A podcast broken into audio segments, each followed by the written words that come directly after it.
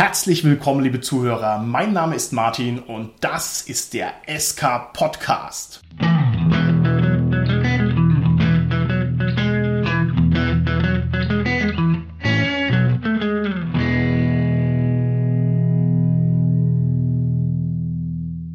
Mir heute im Studio sind meine lieben Gäste, der Robert, der Gernot und der Carsten. Hi, hier ist der Robert. Hi, hier ist der Gernot. Hallo, der Carsten hier. Wir haben ein wunderbares Jubiläum heute zu feiern und zwar sind wir bei der 52. Folge und 52 Folgen heißt, wir haben ein gesamtes Jahr runtergepodcastet wie Bosse. Yeah! Yeah!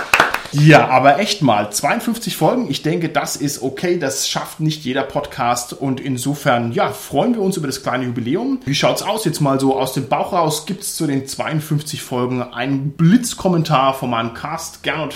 Ja, tatsächlich. Mir ist aufgefallen, dass wir uns am Anfang auf die Fahne geschrieben haben, alle möglichen Themen abzugrasen, sei es Literatur, Film und so weiter. Und ich glaube, wir haben 95 Prozent, zumindest gefühlte 95 Prozent im Pen-and-Paper-Rollenspielbereich verbraten. Das finde ich persönlich trotzdem sehr klasse, weil das einfach das Tollste dieser Hobbys ist. Okay, das stimmt, ja. Also gestartet wie ein Tiger, gelandet wie ein Bettvorleger. Exzellent. Robert, sag was zu unserem Jubiläum. Mein Highlight ist einfach der Punkt, dass ich es überragend finde, wie viele Zuhörer wir letztendlich haben und es werden immer mehr. Das ist beängstigend. Uh, Eigenlob stinkt. Nein, es ist wirklich wahr. Also es ist wirklich ja. wahr. Ich hätte mir das auch nie erwartet, wie erfolgreich wir tatsächlich sind. Das ist ganz toll. Carsten, wie schaut's aus bei dir? Ich bin überrascht, wie viel Feedback wir bekommen und gerade auch von Leuten, die ich kenne, die ganz viel wirklich tolles, positives Feedback geben dann habe ich auch viele Leute noch kennengelernt durch den Podcast. Echt, das ist ja ganz toll. Ich persönlich freue mich jedes Mal darüber, wie viel Good Vibrations wir zurückkriegen aus dem Internet. Das hätte ich persönlich niemals gedacht, als wir angefangen haben. Also, dass uns so viele Menschen mit Großzügigkeit und Freundlichkeit und Nettigkeit und Unterstützung begegnen, das finde ich echt großartig. Da kenne ich das Internet eigentlich anders. Also Daumen hoch, Jungs und Mädels an den Empfangsgeräten. Das freut uns wirklich, wirklich sehr. Ja, und das ist ziemlich erstaunlich, wie gut das Konzept des lockeren Entertainments gemischt mit dieser, ich nenne es jetzt mal Meinungsmache, eigentlich funktioniert. Ne? Echt? Ich dachte, das wir sind das literarische Quartett der Rollenspielszene, also nicht. Okay, okay. Also können wir zusammenfassend sagen, vielen Dank an die Zuhörer. Und Danke sagen ist uns natürlich bei Weiben zu lame. Wir sind immerhin Träger des Preises der absoluten Bosshaftigkeit. Und deswegen haben wir uns überlegt, sollte uns denn Podcasteria, die Göttin des Podcastens, beiseite stehen und den Sendeplan entsprechend unterstützen, dass wir mit der jetzigen Folge eine kleine Verschenkaktion starten. Die wird folgendermaßen funktionieren. Wir werden bei den Folgen, die da kommen, immer eine Frage mit reinschreiben in meine Beschreibung der Folge. Und wer uns die in den Kommentaren beantwortet, der qualifiziert sich dafür, dass wir ihn mit coolem Rollenspielzeug beschenken. Einfach so ohne weitere Haken und Ösen. Und die genauen Regeln werde ich noch im Blog verfasst haben bis zu dem jetzigen Moment. Das heißt, da kann man es nochmal nachlesen. Aber wir freuen uns natürlich, wenn ihr was abräumt. Und ja, darum geht's. Ich habe schon den Karton gesehen und kann nur sagen, ja, mitmachen lohnt sich. also ich glaube euch kein Wort. Das ist bestimmt nur irgendein total alter Kram. na, na, wir werden sehen. Ja, und wer es, wie gesagt, nochmal nachlesen will, einfach schauen in dem Eintrag zwischen der jetzigen Folge 52 und der letzten Folge 51. Da findet ihr nochmal schön aufgelistet, wie es genau funktioniert. Genau, hervorragend. Okay, unser heutiges Thema passt insofern ein bisschen zum Jubiläum, dass wir uns also unglaublich eitel mit uns selber beschäftigen und zwar ganz konkret mit unserem brillant gewählten Namen SK Podcast. Aus welchen... oh Gott.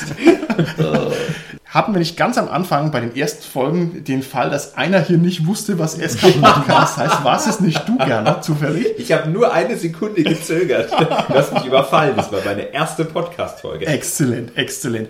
Also, gerne, falls du das immer noch nicht weißt, unser Name SK Podcast setzt sich zusammen aus den beiden Wörtern Eskapismus und Podcast. Echt? Und zum Jubiläum wollen wir uns mal tatsächlich auch mit Eskapismus beschäftigen, denn Eskapismus bedeutet ja Weltenflucht, also in andere ausgedachte Realitäten abgleiten und das ist ein Grundvorwurf, der uns Rollenspielern und den Nerds im Allgemeinen sehr gerne gemacht wird. Ich denke, das ist ein würdiges Thema. Ich würde also gerne von euch wissen, wie sicher seid ihr euch, dass ihr gerade wach seid und dass es hier die Realität ist. Also hundertprozentig sicher kann man sich eigentlich nicht sein, weil zum Beispiel, wenn ich träume, denke ich auch, dass ich in der Realität bin und dann mache ich auf und stelle fest, Soll ich ich- muss zur Arbeit gehen. Soll ich dich mal ganz fest zwicken oder lassen wir das lieber hier am Podcast? Äh, Nein, das lassen wir. Also ich habe dazu meine ganz eigene Theorie. Ich glaube, dass wir im Irrenhaus hocken und mit Bauklötzen spielen. Das heißt, ab und zu kommt jemand und löffelt dir Suppe rein. Ja, genau. Okay, interessant, interessant. bin ein Podcaster. Ja, genau. Komm, geh zurück in dein Zimmer. Ungefähr auf dem Niveau. Bitte schön, Carsten. Rein theoretisch gesehen, Gernot, könnte es ja sein, aber das setzt noch eine zweite Annahme voraus. Nämlich jemand müsste ja unser Gedächtnis insofern beeinflusst haben, dass wir das nicht mehr wissen. Weil wenn wir im Irrenhaus sitzen würden und mit Bauklötzen spielen würden, würden wir wissen, wo wir uns jetzt befinden. Das finde ich hochinteressant, lieber Carsten. Mein aktueller Stand ist allerdings, dass wir unsere eigenen Erinnerungen auch ohne besondere Umstände ganz massiv selber beeinflussen. Also offenbar erinnert man sich immer besonders positiv an sich selber, nimmt sich immer besonders wichtig, ja, und also das eigene Gehirn greift da sehr stark ein in die Dinge, an die man sich zu erinnern meint. Zum Beispiel, wenn man zurückdenkt an Schulzeiten. Jetzt, in dem Alter, dann denkt man sich, ah, sechs Wochen Ferien im Sommer und erinnert sich immer nur an die positiven Dinge, aber dass da auch viel Ja, Kram dabei schön. war, der vielleicht nicht so angenehm war, ja, das vergisst man gern. Okay, gut, gut. Mir fällt gerade was ein. Was ist denn, wenn wir uns einbilden, dass wir schon 51 Podcast-Folgen gemacht haben und wenn das gar nicht stimmt? Dann wird dir die Geschenkeaktion abgebrochen. Ja. Dann behalten wir die Sachen einfach für uns. Gute Idee. Versprochen ist versprochen. Okay. Vielleicht müsste man eine Frage vorschalten noch. Und zwar, was ist denn eigentlich Realität? Für euch ganz persönlich, wie definiert ihr das? Wie unterscheidet ihr Realität von surrealen, nicht realen Sachen? Also ohne jetzt irgendwie eine geisteswissenschaftliche Diskussion anzufangen. Für mich persönlich würde ich sagen, ist Realität der Alltag. Der Alltag, der mich erwartet, wenn ich in die Arbeit gehe, wenn ich nach Hause komme und so weiter und so fort. Okay, alles klar. Also Routine. Ich möchte das Ganze ein bisschen technisch betrachten. Realität ist das, was wir mit Mitteln wahrnehmen können, die uns irgendwo selbstverständlich geworden sind. Ah, okay. Also ich gebe ein konkretes Beispiel. Vor 1886 hätte keiner es als real betrachtet, mit einem Automobil Okay, cool. äh, fahren zu können. Jetzt in unserer Zeit, ja, das ist selbstverständlich irgendwo. Also das hieße dann, der Realitätsbegriff ist deiner Meinung nach wandlungsfähig. Wir können uns jetzt Ja. Dinge nicht vorstellen, Richtig. die aber vielleicht irgendwann Genau, noch wer kommen. weiß, ne? was in 200 Jahren als Realität Okay. zählt. Und okay. das Ganze zeigt sehr eindrucksvoll, dass wir eigentlich überhaupt gar keine Ahnung haben. Ja. Alles klar. Carsten, was ist für dich Realität? Ja, Robert, ich schließe mich deiner Definition ein Stück weit an. Es ist für mich auch Wahrnehmung vor allem. Und zwar meine persönliche subjektive Wahrnehmung, wie ich Dinge wahrnehme. Also mit allen meinen Sinnesorganen und wie ich es dann auch interpretiere. Das ist die subjektive Realität und so eine gemeinsame, eine objektive Realität, das ist für mich der größtmögliche gemeinsame Nenner mit den Personen, mit denen ich die Realität teile. Okay, das ist ja eine super Definition, da werden wir noch öfter drauf zurückkommen. Ich möchte mich dem ebenfalls anschließen. Also ich bin ein Anhänger des Konstruktivismus, das heißt so ein Mix aus Gedächtnisleistung und Sinneswahrnehmung ergibt dann eigentlich die Realität und das ist natürlich ein weites Feld. Ne? Und ich muss sagen, hoffentlich schreit gerade irgendein solider Naturwissenschaftler an den Empfangsgeräten auf und sagt, Realität ist das, was ich treten kann. Ja? was der viel normalere Ansatz ist. Ne? Ja gut, also es ist jedenfalls nicht so ganz einfach. Gehen wir vielleicht nochmal ganz anders an die Problemstellung ran. Wie gut könnt ihr euch denn ganz persönlich in ausgedachte Welten reinfallen lassen? Also jetzt mal dieser ganz genuine eskapistische Ansatz. Wie gut und wo gelingt euch das denn oder ist euch das denn schon gelungen? Persönlich betrachtet finde ich es durchaus recht einfach, wenn man einen guten Roman liest. Okay. Sich zum Beispiel in eine andere Welt zu flüchten. Okay. Wenn man stundenlang ein Buch in der Hand hat und dann einfach wieder merkt, oh verdammt, ich habe nichts gegessen. Super. Gib mal ein Beispiel für einen Roman, der so faszinierend ist, dass der dich da richtig reinzieht. Puh, das ist jetzt eine schwere Frage. Also ich habe recht viel von Stephen King gelesen. Okay, oh, das kann ich zustimmen. Die sind echt faszinierend. Da ist man sehr begeistert drin. Alles klar. Ich freue mich schon auf den dunklen Turm. Ja, Mal sehen, wie es wird. Robert, wie ist es bei Ähm, dir? Ja, geht in die ähnliche Richtung. Ich merke das immer wieder beim Autofahren von längeren Strecken höre ich gerne Hörbücher. Und es ist erschreckend, wie wenig man dann teilweise auf den Verkehr achtet und auf irgendwelche Schilder und Ja. dann mal wieder ein teures Porträtbild geschickt bekommt. Okay, ich finde es viel erschreckender, lieber Robert, dass du nicht den SK-Podcast hörst, sondern irgendwelche ominösen Hörbücher. Und zweitens, lieber Hörer, der du gerade auf der Autobahn fährst, ja, immer mit Sicherheitsabstand, gell? So gut ist der SK-Podcast dann auch nicht, dass man dafür etwas riskieren sollte. Carsten, wie ist es bei dir? Kannst du dich gut in ausgedachte Welten fallen lassen? Und wenn ja, in welche? Das hängt auf jeden Fall von den Umständen ab. Also, ich denke, das kennen wir auch alle. Wenn ich sehr gestresst bin, dann ist es schwieriger oder wenn die Zeit auch knapp ist mhm. dafür. Was ich festgestellt habe, dass ich am besten tatsächlich mich da reinfallen lassen kann im Live-Rollenspiel. Ich habe da recht mhm. lange gebraucht, habe mein erstes Lab erst 2008 gemacht. Das war in Tüdal, das ist irgendwo im hohen Norden, ein DSA-Lab. Das ging 72 Stunden am Stück durch. Und Boah. das war ein so tolles Erlebnis, zu wissen, wer ich halt eben bin, aber zu wissen, ich kann das jetzt vergessen und ich darf das jetzt ein Stück weit beiseite schieben und kann mich auf diese Spielwelt einlassen und es gibt jetzt für mich nur noch diese Spielwelt. Also ich hatte da auch mein Handy alles abgegeben soweit und okay. habe mich nur noch in dieses mhm. Spiel fallen lassen und das war eine super erholsame, tolle Erfahrung. Okay, ja. prima. Meine Lab-Erfahrungen waren nicht so gut. Ich habe mich immer gefühlt wie unter verkleideten komischen Leuten, aber das ist natürlich sehr beneidenswert. Nichts gegen Lab übrigens. Ich habe mir überlegt, meine krasseste Erfahrung in dem Bereich war, als wir unsere ersten Netzwerk-Sessions gemacht haben, damals noch schon mit den Klinkenkabeln und wir haben Quake Boah. gespielt, irgendwo auf dem Dachboden und wir haben uns hingesetzt und haben am Stück acht Stunden Quake gespielt und danach habe ich gesagt, okay, jetzt gehst du mal schlafen. Ich lege mich hin, mache die Augen zu und ich spiele komplett weiter Quake. Das war nicht abschaltbar. Also das ist in meiner Birne weitergelaufen und das ist schon echt gruselig. Und das heißt, also da war ich richtig voll drin. Und das erklärt natürlich einiges jetzt. nein, nein. Sag mal, sorry. Sag mal, Martin, war Quake nicht indiziert? Quake war. Hm. Das ist eine gute Frage. Ich hoffe, das ist mittlerweile runter vom Index. Ich war ja damals ja. auch schon 69. ja. Das habe ich jetzt vielleicht falsch berichtet hier an der Stelle. Eine andere Sache vielleicht noch. Ich musste mal zur Bundeswehr und habe mir gedacht, okay, jetzt legst du dich ins Bett, wachst nächsten Tag auf und dann ist wieder alles gut. Und dann war ich am nächsten Tag immer noch bei der Bundeswehr. Ja. Oh. Und es ging halt echt lang, den ganzen Uiuiui. blöden Wehrdienst lang, um Himmels Willen. Das war auch eine schräge, eine schräge Welt, ja. Okay, ganz persönlich für euch, haltet ihr Eskapismus für ein Problem? Jetzt mal so aus dem privaten Umfeld und aus dem echt erlebten Leben gesprochen. Hm, nö, eigentlich nicht.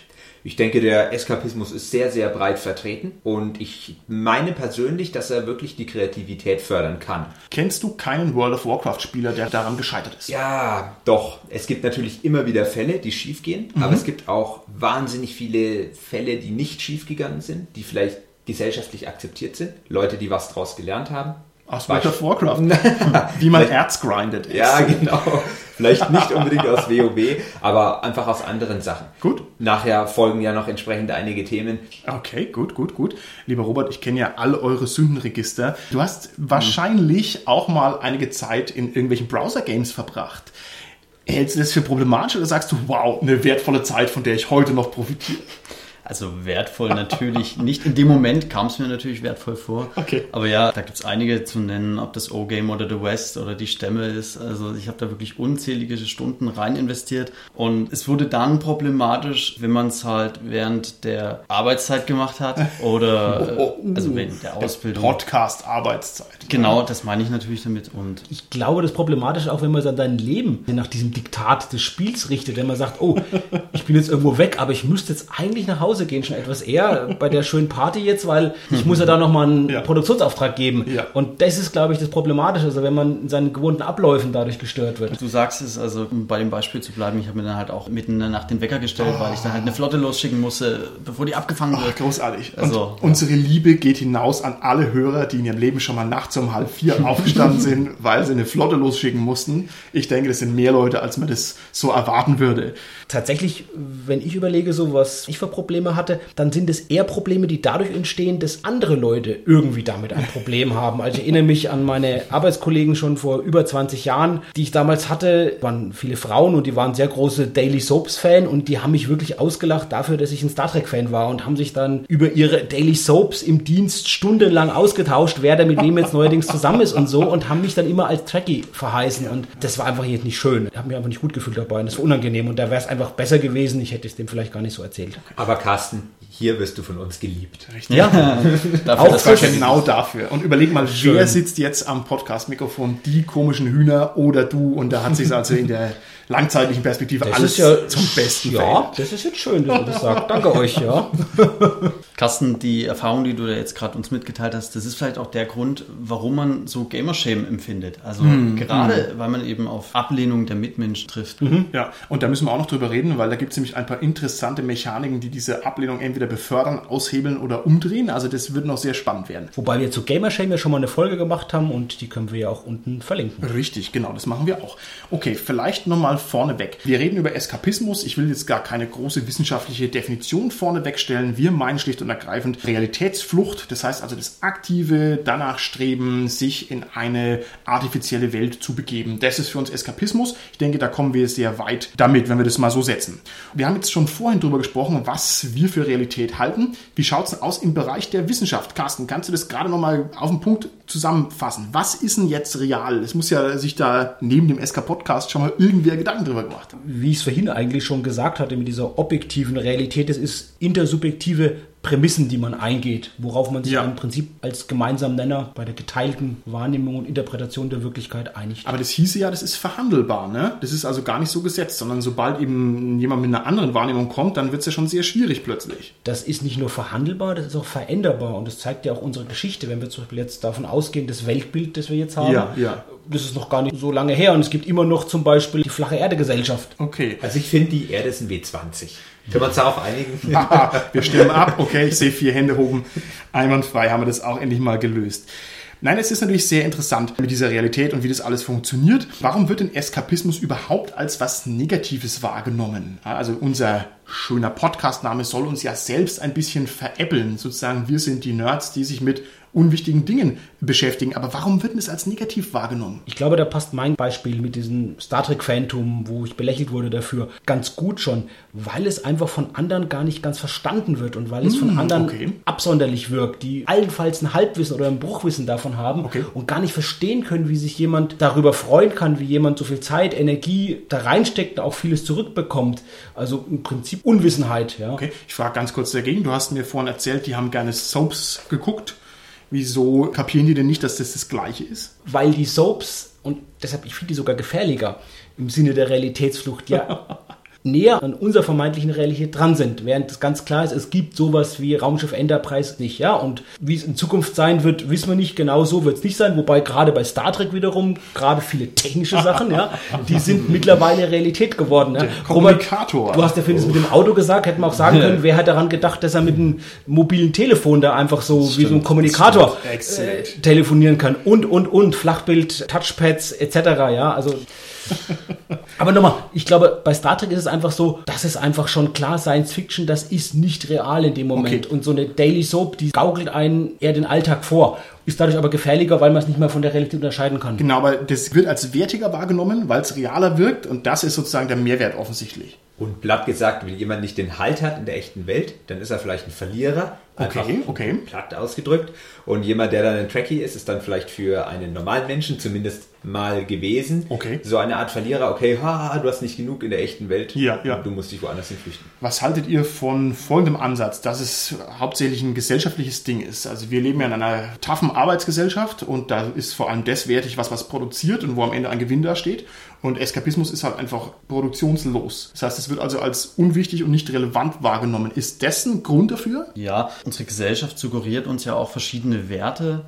Also so mal jetzt ganz allgemein gesagt, man soll halt arbeiten gehen, Familie gründen, den Müll rausbringen etc. Keine Ahnung. Und alles, was da vielleicht nicht richtig reinpasst, nämlich der Eskapist, der eben gezielt in eine andere Welt abtaucht, also sich dem widerstrebt, sage ich mal, so jetzt ganz salopp gesagt, der ja, erntet letztendlich Missachtung. Okay, gut. In dem Moment. Das ist aber sehr zweischneidig. Es ist nämlich so, wenn ich ein toller Autor bin und ich bin auf der Bestsellerliste, dann habe ich mich gemacht, ja, dann bin ich berühmt und anerkannt. Ja. Aber wenn ich nur der Typ bin, der die ganze Zeit diese Romane liest und nichts auf die Reihe bekommt, dann bin ich auf einmal wieder doch der Verlierer. Ja, ja, ja. Also was, was ist hier los? Na gut, der Unterschied ist wahrscheinlich, dass der Romancier einfach viel Geld verdient damit und damit ist der nach unseren gesellschaftlichen Linien doch auf der Gewinnerseite. Aber es ist nur Exakt, aber es ist eigentlich doch dasselbe. Der eine denkt ja. sich's aus, der andere konsumiert es und flüchtet sich hinein. Also flüchten sich eigentlich beide in diese eine Welt. Ich stelle mir eine mittelalterliche Gesellschaft vor, in der ein Eremit, ein religiöser Rückzügler, Müller, also definitiv ein Eskapist, ebenfalls ein hoch angesehener Typ ist. Wo wir hingegen sagen würden, das ist ein ungewaschener alter Kerl, der Tannenzapfen ist. Es kommt also wohl schon auf die Gesellschaft drauf an, ob das wertig ist oder nicht. Auf jeden Fall. Das haben wir auch in Naturvölkern zum Beispiel. Jemand, der da mit Geistern spricht, der ist da als Schamane angesehen. In unserer Welt wäre das jemand, ganz klar, der wahrscheinlich eine psychiatrische Störung, eine Psychose hat und behandlungsbedürftig ist. Und selbst unsere Gesellschaft, wir kennen es auch von Religionsführern, von Sektenführern, die in ihrem Einflussbereich Macht haben, eine ja. bestimmte angesehene Stellung haben und die, wenn wir unsere Definitionskriterien von psychischen Störungen anlegen würden, sicherlich die auch erfüllen. Bevor ich dich jetzt direkt nach den Kriterien frage, würde ich sagen, das stimmt ja auch mit dieser intersubjektiven Realität dann. Also sobald sich eben die Sekte einig ist, dass sie recht hat, ist es ganz schön real schlagartig, ne? bis hin zu schrecklichen Strafen oder harten Maßnahmen, die dann da irgendwie rauskommen können. Aber jetzt bitte, Carsten, ich habe dich hier als Experten und deswegen möchte ich jetzt, dass du uns mal Folgendes erklärst. Ab wann ist denn Eskapismus unter modernen medizinischen Gesichtspunkten problematisch? Was sagt denn da die Wissenschaft dazu? Die eine Sache, die hast du gerade angedeutet, Martin, das ist, wenn ich wirklich vielleicht in so einer Scheinwirklichkeit, in einer falschen Wirklichkeit lebe. Das wäre letztendlich ein Wahn, wenn ich was annehme, was anders ist, als es alle anderen um mich herum glauben. Mm, ja, also wenn ich jetzt klar. glaube, ich bin zum Beispiel jetzt hier in dem Studio, ihr seid alle Geheimagenten und ihr wollt mich jetzt hier verhören mhm. während dieser Folge. ja, und die Hörer draußen, die sind eure Verbündeten okay. und ihr seid jetzt alle dabei, mich hier auszuhorchen, okay. weil ihr mir schaden wollt. Ja, ja, Das ist was, was einfach nicht stimmt, mhm. was ich auch mit meinem Wissen wissen müsste, dass es nicht stimmt. Okay. Ja? Beziehungsweise, wenn ihr mir erklärt, dass es nicht so ist, wenn ich gesund bin, kann ich es verstehen. Wenn ich krank bin und einen Wahn habe, das ist jetzt erstmal nur ein Symptom, das es bei verschiedenen Erkrankungen geben kann, würde ich das eben nicht annehmen. Ja? Erklärungen. Dann wäre ich felsenfest davon überzeugt und wäre nicht beirrbar darin, von dem, was ich wahnhaft annehme. So typische Wahn ist zum Beispiel, dass jemand auch glaubt, jemand ist in die Wohnung eingebrochen, hat da Akten geklaut oder okay, so. Ja? Okay. Bei wahnhaften Leuten hat es auch was Positives, weil es einem eine gewisse Bedeutung. Ja? Ich bin jemand, der so bedeutend ist, dass jemand bei ah, mir einbricht und, und schön, da schön, irgendwelche Unterlagen, Bankauszüge etc. Okay, klaut. Gut, gut. Würdest du dann zustimmen, wenn ich sage, du behauptest etwas und zehn Leute behaupten felsenfest, nein, du bist nicht richtig und du rennst trotzdem weiter in die Richtung? Würde das auf dein Bild passen? Ich erweitere die Frage. Das geht dann doch hm. irgendwo um die Mehrheitsverhältnisse. Ne? Ja, also genau. sobald ich wirklich nur einer unter 10.000 bin, habe ich ein Problem. Wenn ich aber zu den 300 unter 10.000 gehöre, dann sieht es schon besser aus für mich. Ne? Richtig, das ist ja genau das mit dem Schaman, wie gesagt. Bei uns wäre das jemand, der eine Psychose hat wahrscheinlich und im Naturvolk ist das eben ein angesehener Heiler, der mit den Geistern kommunizieren kann, um die Geister milde zu stimmen. Aber es wird auf jeden Fall am Tag 20 Mal die Lobotomie durchgezogen. Ja? Da wird nicht viel gefragt. Ja? Für die Lobotomie hat es tatsächlich so viel auch, was, das ist ein schönes Beispiel mit der Lobotomie, wie sich Realitäten verändern. Die Lobotomie war früher mal eine angesehene Heilmethode, für die ist sogar mal der Medizin-Nobelpreis verliehen worden. Okay. Es hat natürlich Leute, die, sage ich mal, tobsüchtig waren, die sehr aggressiv waren. Die hat das natürlich ruhig gestellt, diese Durchtrennung der Gehirnhälften. Man hat aber festgestellt, dass es halt wirklich tiefgreifende Wesensveränderungen macht und die Leute auch Emotionalität nimmt und so. Ja, und ja. dann hat man es dann irgendwann eingestellt. Aber das gab mal eine Hochzeit in den USA, da gab es einen Befürworter, der ist da so mit dem Wohnwagen rumgereist und hat überall seine wow. Lobotomie angeboten. Ja. Ich kann also mir wenig Gruseliges vorstellen. Mhm. Würdest du dann auch sagen, dass Leute, die paranoid sind, Eskapisten sind? Guter Punkt. Ich wollte auch gerade drauf kommen, danke dir für die Frage, weil der Eskapismus an sich ist sicherlich nicht, dass da eine Gefahr birgt, wenn ich jetzt ein Nerd bin und mich mit solchen Welten beschäftige, dass ich, wie gesagt, einen Wahn entwickle vielleicht oder eine Psychose, eine Schizophrene.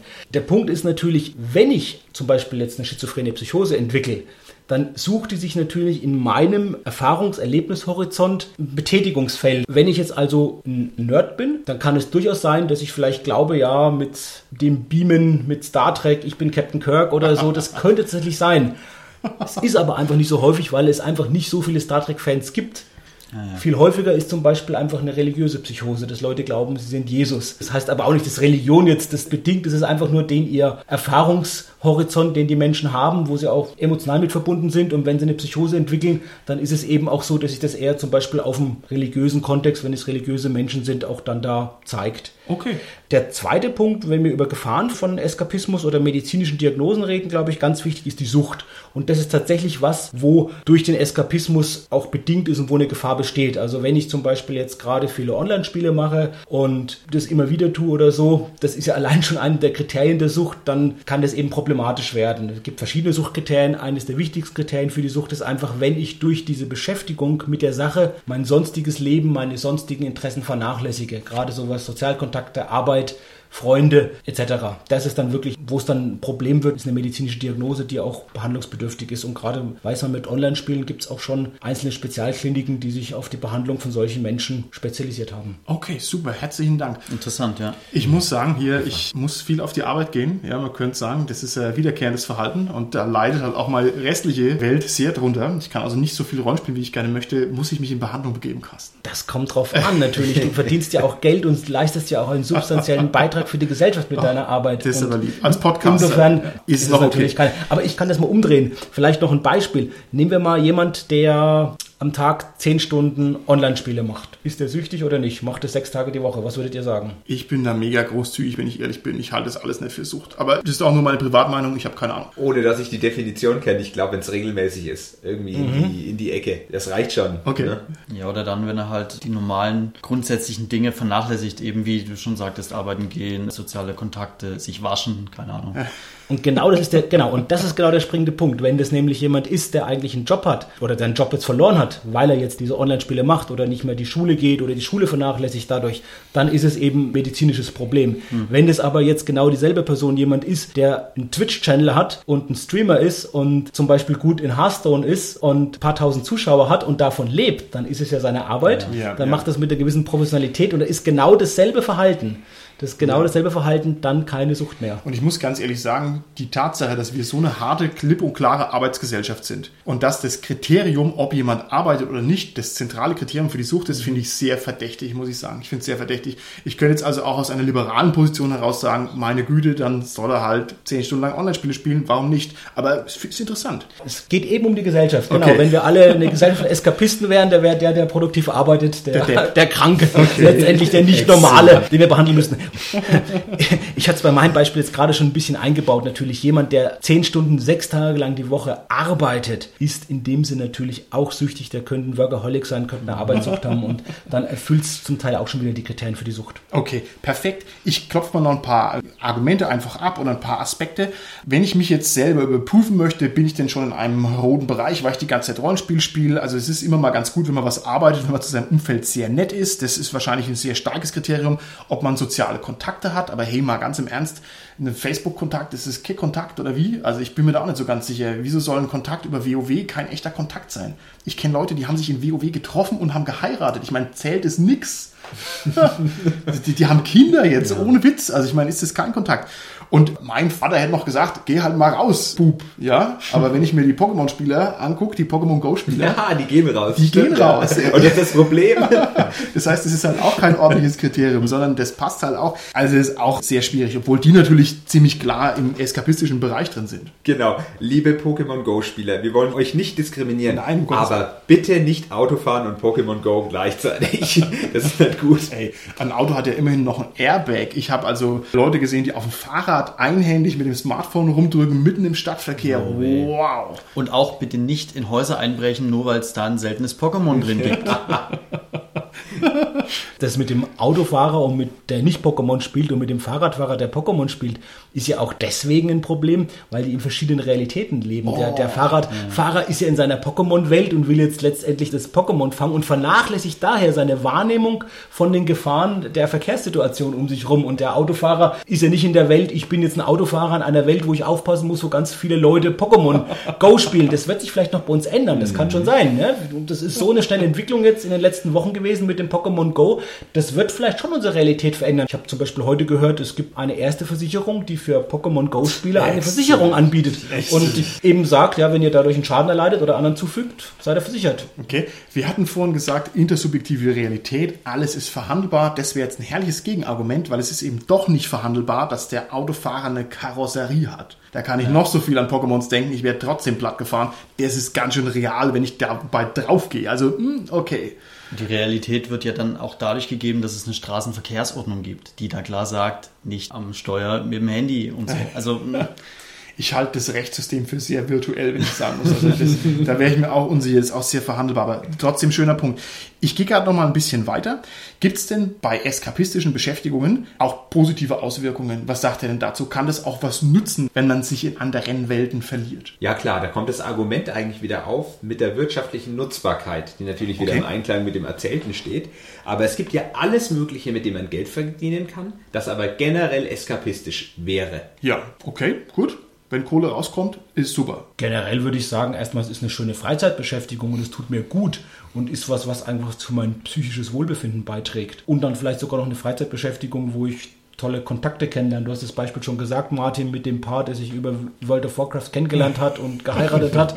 ja. Wir können ja mal gucken, wie viele Zuhörer wir haben, die vielleicht sagen, ich habe meinen Lebensgefährtin, meine Lebensgefährtin über irgend so ein virtuelles Hobby kennengelernt. Über also, den SK-Podcast kennengelernt. über die Kommentare oh. kennengelernt. Wow, der erste SK-Podcast, eh, das wäre cool. Und man muss auch überlegen, so eine Gerichtsverhandlung, die zieht sich ja auch. Das heißt, wenn also jetzt ein Mercedes-Fahrer eine attraktive Pokémon Go-Spielerin über den Haufen fährt, ob da nicht sich mal noch was draus entwickelt, wer weiß es denn? Ich sehe das eigentlich ähnlich wie der Carsten. Eskapistische Beschäftigung nenne ich es jetzt mal. Okay. Machen in erster Linie auch glücklich und dienen dadurch auch ein bisschen so zum Ausgleich zu unserer, zu unserer normalen Welt, die mhm. da eben aus Arbeit nun mal viel bestellt. Ich würde sogar noch eins drauflegen. Ich stelle mir vor, ich bin im Gefängnis. Ja, dann ist es doch besser, ich kann mich in meine Romanwelt flüchten, weil es eine Gefängnisbibliothek gibt. Das ist dann also nicht nur ja. glücklich machen, sondern es ist eine echte Freiheit. Das stimmt und tatsächlich gibt es da auch richtig therapeutische Anwendungen davon. Zum Beispiel in der Traumatherapie, wenn man schlimme Dinge erlebt hat, die sich von alleine wieder ins Gedächtnis drängen, gibt es zum Beispiel auch Techniken durch Imagination, dass man sich zum Beispiel einen sicheren Ort vorstellt. Mhm. Oder wenn man Angst hat, sich einfach einen sicheren Ort vorstellt, wo das eben nicht gegeben ist. Und das ist sogar ein Vorteil von Leuten wie uns allen, ich meine es also uns und unsere Zuhörer davon, die es gewohnt sind, sich dem Eskapismus hinzugeben, dass wir letztendlich unsere Imagination schon trainiert haben und die auch besser für solche Zwecke einsetzen können. Wir haben also eine höhere Resistenz. Interessant. Und ist es nicht eigentlich ein Ausdruck dessen, wie gut es uns geht, dass wir diese Zeit haben, uns zu flüchten?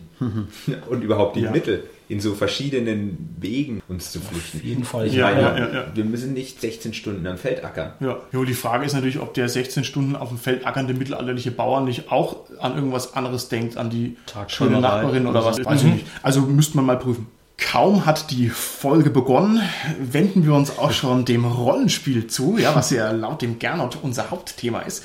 Und das werden wir hier selbstverständlich auch nicht aussparen. Aber nur in der Realität vom Gernot. Nur in der Realität ja. vom Gernot, oh richtig. Oh, wunderschön. Meta. Ich will nicht von euch behandelt werden. Also, nochmal eine ganz konkrete Rollenspielfrage an euch.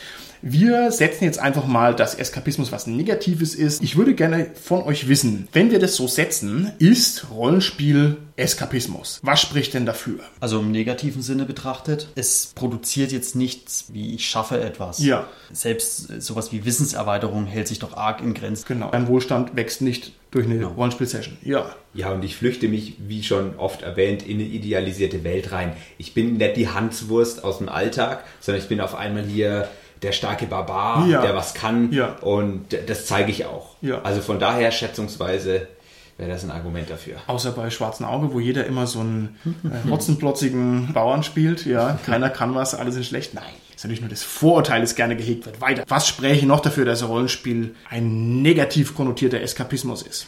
Ja, im gewissen Sinne sind ja auch Rollenspiele auf eine unmittelbare Bedürfnisbefriedigung mhm. ausgelegt. Wenn ich jetzt ans Tischrollenspiel denke, dass ich beispielsweise eben einen Charakter darstelle, spiele, der ich vielleicht im echten Leben gerne sein würde und vielleicht nicht so bin mhm. und dann das darüber mache, im Computer, im Online-Rollenspiel, durch eine unmittelbare Bedürfnisbefriedigung, dadurch, dass es halt dauernd immer Erfahrungspunkte, Belohnungen ja, gibt, ja. gibt, etc.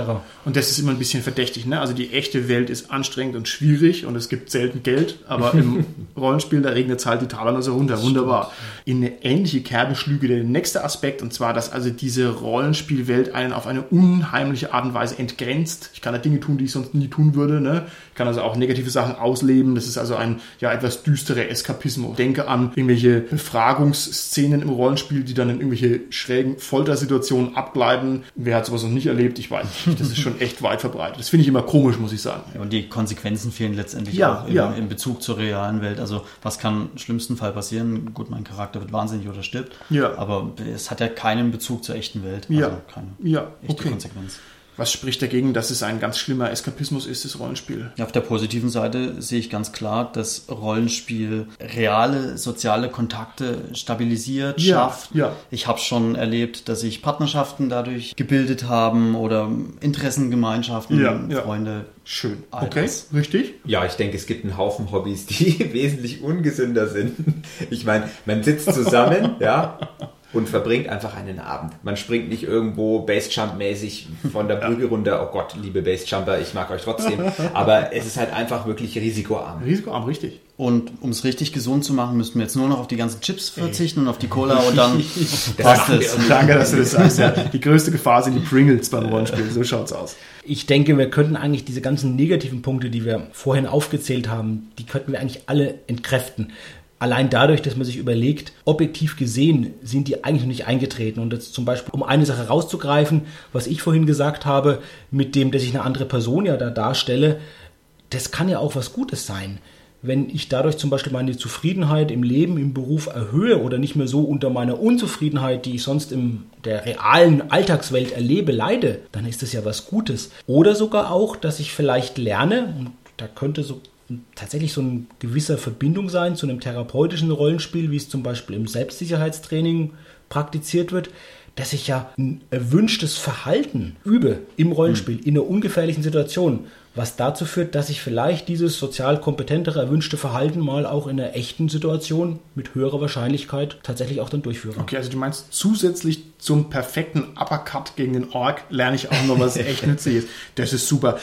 Nochmal eine böse Frage. Glaubt ihr, dass es möglich ist, dass man rollenspielsüchtig ist? Ich meine, klar, irgendeiner auf der Welt wird schon sein, aber ist es eine echte Gefahr oder ist es Nonsens?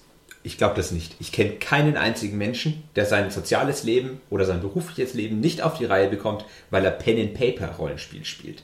Okay, gut. Jetzt, wenn ich mir überlege, lieber Zuhörer, solltest du im Tarnelon mehr als 1000 Beiträge haben? Oh, oh, oh, oh, der, in dem Oh, ja. roten Bereich der Sucht sind wir da schon angekommen. Also ich glaube es ähnlich wie der Gernot, aber ich stelle mir dann natürlich auch die Frage, wie kann ich das selber beurteilen? Also Hm, behauptet der Alkoholiker von sich selbst, alkoholsüchtig zu sein? Ja, ja, ja. Guter Punkt, was da tatsächlich auch eine Hilfe ist oder ein Kriterium ist, wie die Umwelt darauf reagiert. Ja, also wenn deine Partnerin zum Beispiel sagt, Mensch, jetzt Robert, jetzt mach was mit mir und du sagst, ah Moment, ich muss jetzt gerade noch mal den Dungeon hier runtergehen und das Also? Das ist schon passiert, verdammt. okay, sollen wir drüber reden, Robert? Okay, Carsten, hol die Lobo-Ausrüstung her. Er fällig. Nein, aber im Ernst, ich, ich bin da völlig auch bei euch und was Gernot gesagt hat, ich glaube nicht, dass das Tischrollenspiel so eine hohe Suchtkomponente hat. Da fehlt zum Beispiel auch immer diese Verfügbarkeit davon. Also du hast ja nicht immer die Runde auch bei dir sofort und, und kannst mit den Leuten spielen. Das ist tatsächlich anders beim Online-Rollenspiel. Haben wir vorhin ja schon gesagt. Okay. Da ist wirklich die Verfügbarkeit eine ganz andere. Du kannst überall online gehen, kannst jederzeit da dich einloggen, in die Welt gehen. Da ist die Gefahr einfach größer. Okay, das sehe ich auch so. Jetzt schalte ich mal einen Gang runter. Wenn wir jetzt mal von der Sucht wegkommen, kann denn das Rollenspiel unkontrollierbare Auswirkungen auf die Realität haben? Ich frage euch jetzt mal auf den Kopf zu, lieber Cast, hat von euch schon mal jemand wegen einem Figurentod echte Tränen vergossen?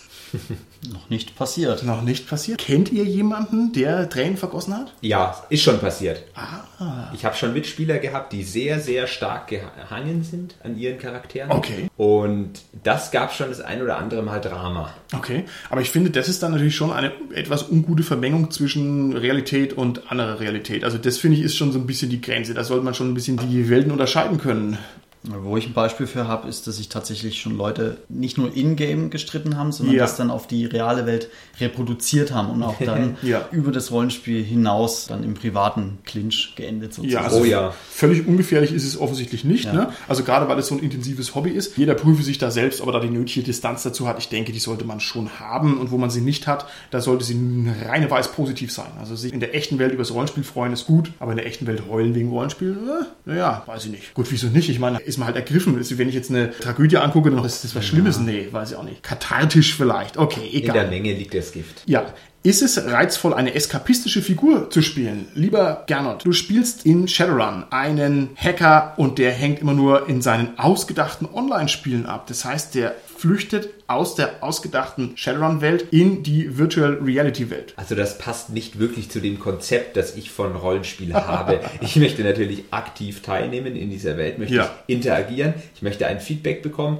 und wenn ich dann sage, okay, ich hänge in meiner eigenen Welt rum, gibt es zwei Möglichkeiten. Die Gruppe spielt de facto ohne mich oder ich kriege meine alleinigen Sessions mit dem Spielleiter. In beiden Fällen muss man halt gucken, dass es auch nicht überhand nimmt. Okay, Robert, du bist ein Gelehrter, der in einer Gruppe von Abenteurern immer nur die Nase in seinen komischen Büchern hat. Ist das eine coole Rolle oder ist das blöd? Da ich das selber spiele, finde ich es eigentlich ganz gut. Zumal man es auch gut einsetzen kann jetzt für, ja, um im Plot weiterzukommen, wenn man halt irgendwelche Informationen aus Büchern liest oder so. Für Railroading. Aber auch da muss ich, ich wollte es nicht aussprechen, aber ja, auch für Railroading. Ja, aber auch da kann ich mich als Spieler irgendwo limitieren, dass ich das nicht andauernd mache und immer wieder hervorhebe. Jetzt lese ich wieder mein Buch. Okay, Ja. Okay. Also es geht so in, bei diesem Konzept. Gut, Carsten, entrückter Priester, der ständig irgendwie in ja, himmlischen Höhen gedanklich schwebt. Ist das eine coole Rolle oder ist das blöd? Ich glaube, das ist vielleicht mal ganz witzig, aber auf die Dauer sicherlich nervig für die anderen. Jetzt auch bei den anderen Beispielen von euch, dieser Hacker und der Gelehrte, die sind dann gut, wenn sie was beitragen können fürs Abenteuer, für den Plot, für die Gruppe. Wie du gesagt hast gerade, Robert, mit dem Gelehrten, der eben was in Büchern findet, bei dem Hacker, der vielleicht in der Matrix bei Shadowrun was macht, dann sind die gut.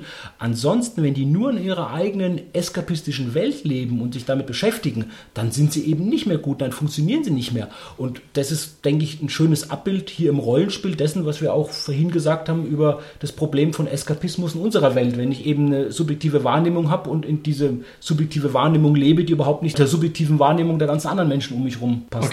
Das ist super. Wir haben diese kapitalistische Arbeitsethik in Fleisch und Blut übernommen und übertragen das in unsere virtuelle Welt des Das Rollenspiels. ist jetzt ein interessanter Ansatz. Ich hätte gesagt, lieber Carsten, die Situation, die du beschrieben hast, spiegelt die Situation auf deiner Arbeit, als die serienschauenden Damen gesagt haben, du bist ja ein Eskapist, das nervt voll. Da warst du sozusagen der abgedrehte Priester, der nicht in die Gruppe reingepasst hat. Um Gottes Willen, da haben die doch recht. Der Punkt war, Wie er sich jetzt rausredet. Ja.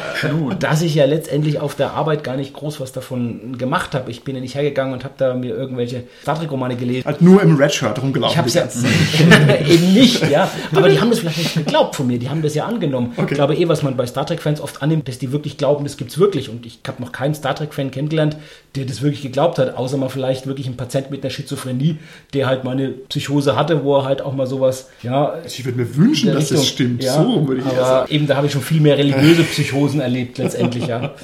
Perfekt. Meine lieben Mitpodcaster, ich würde mit euch jetzt mal gerne einen ganz kleinen Realitätscheck machen.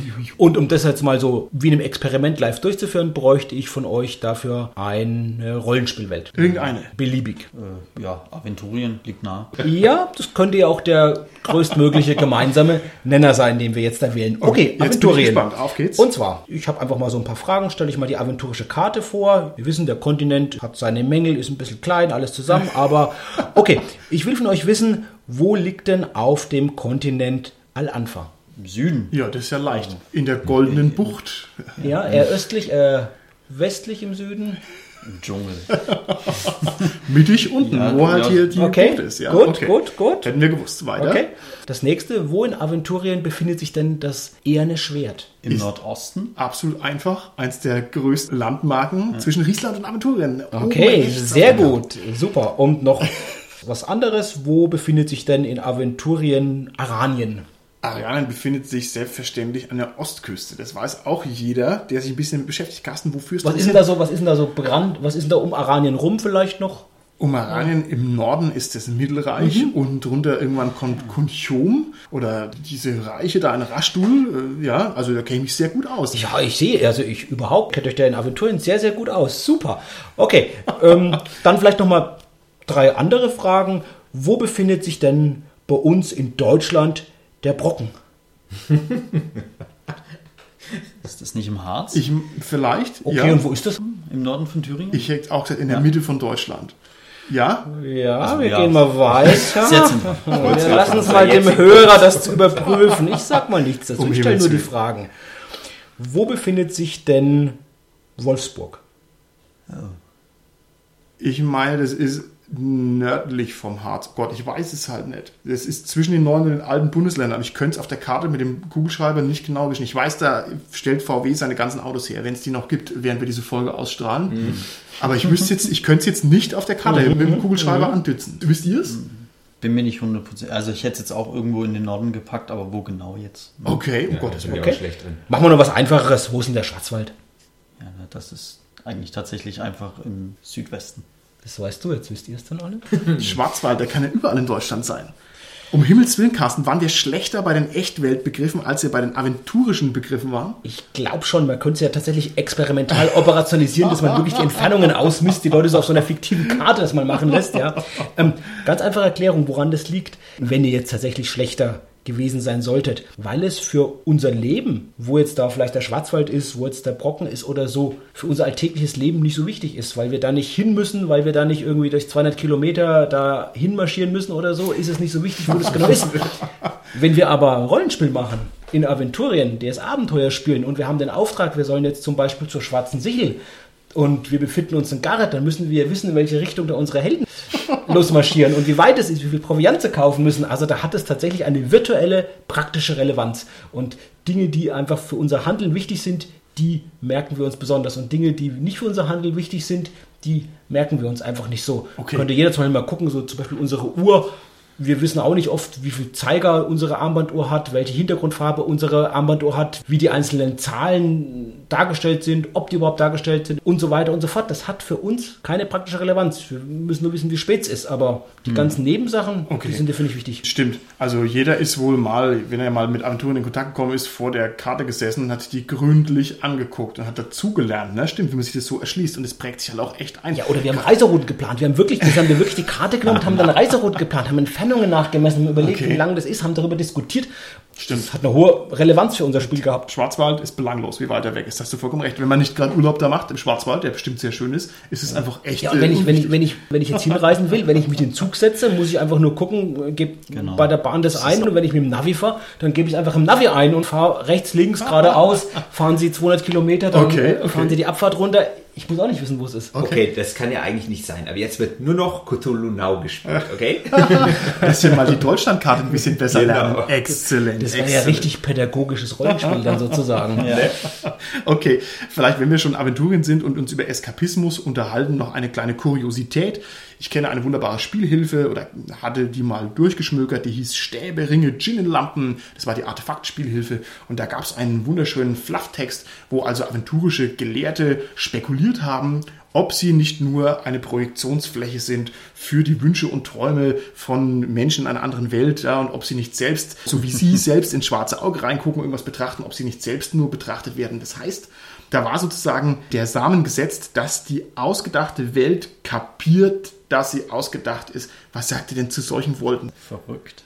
Irgendwo. Ich finde es großartig. würde vielleicht gern wissen, vielleicht weiß jemand von unseren Hörern, ob das mal irgendwo noch mal an einer anderen Stelle weiter verfolgt worden ist in den offiziellen Publikationen. Also ich finde es großartig. Ich denke einfach, das ist ein sehr cleveres Easter Egg auch ein bisschen. Ja, also, ja. Nehmen sich halt nicht ganz so ernst in dem Moment und schaffen echt eine schöne Brücke. Okay, alles klar. Gut, dann sind wir schon fast am Ende unserer Folge jetzt. Ich würde gerne von euch wissen, plant ihr in Zukunft euch mehr mit der harten Realität zu beschäftigen?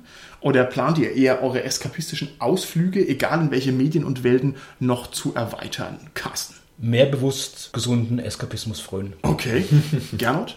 Das finde ich ziemlich gut, ja. Ich glaube, wir arbeiten alle hart. Und das behaupte ich jetzt einfach mal, okay. Und wir sollten noch mehr Rollenspiel spielen. Das ist jetzt meine Vorname, okay?